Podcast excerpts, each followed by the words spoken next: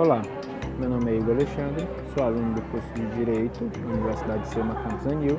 Queremos dar continuidade à temática relacionada aos princípios norteadores do Código Civil. Já trabalhamos o princípio da, da sociabilidade, já trabalhamos o princípio da eticidade e agora iremos trabalhar o princípio da operabilidade. O que é o princípio da operabilidade? Ele é aquele que impõe as soluções viáveis, operáveis e sem grandes dificuldades na aplicação do direito.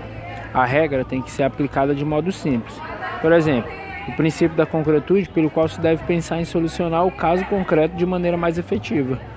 Em outras palavras, o Código Civil ele tem que trazer soluções práticas e efetivas para as resoluções ali do, do, dos, dos problemas pelos quais ele se debruça a, a regulamentar.